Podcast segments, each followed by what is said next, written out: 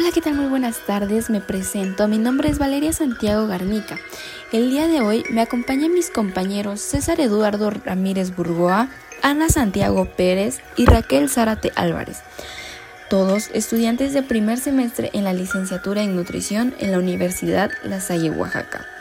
Esta hermosa tarde tan nublada les hablaré sobre la persona, un tema algo controversial. Pero antes que nada, ¿qué es la persona? La palabra persona designa a un individuo de la especie humana, ya sea hombre o mujer, que considerado desde una noción jurídica y moral es también un sujeto consciente y racional, con capacidad de discernimiento, pues se le atribuye a la racionalidad de la vida y en ese sentido cumple un desarrollo biológico y psíquico. Esto quiere decir que se desarrolla desde que nacemos hasta que morimos. La persona proviene del latín persona, que significa máscara de actor o personaje teatral, y este del estrurco persu, que a su vez viene del griego prosopon, que traduce precisamente a máscara.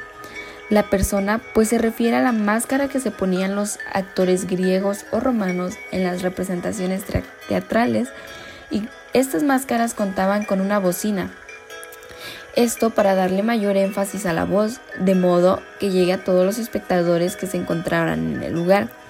De ahí, muchas veces se profundiza sobre su significado en el sentido filosófico y se designa a una persona.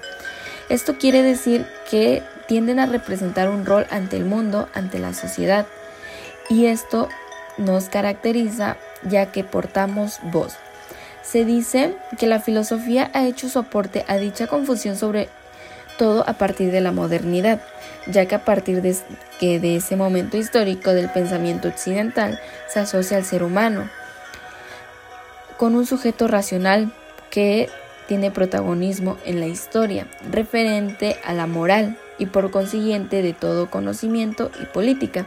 El sujeto moderno no solo se conoce a sí mismo, sino que ese conocimiento le permite juzgar acerca de la verdad y el bien. Su razón es la medida de esa verdad y de ese bien. Kant es uno de los representantes más plécaros de la modernidad. Pone al ser humano como un protagonista único de la moral y por consiguiente lo que debe considerarse más valioso, lo que es, en fin, cualquier acto moral. Y bueno, podemos concluir que no hay un solo concepto para definir a la persona. Cada filósofo tiene distinta forma de definirlo y a través del tiempo ese se va modificando. La persona humana es otra cosa que un ser humano y hace referencia a lo enriquecido que es el significado que viene a través del tiempo.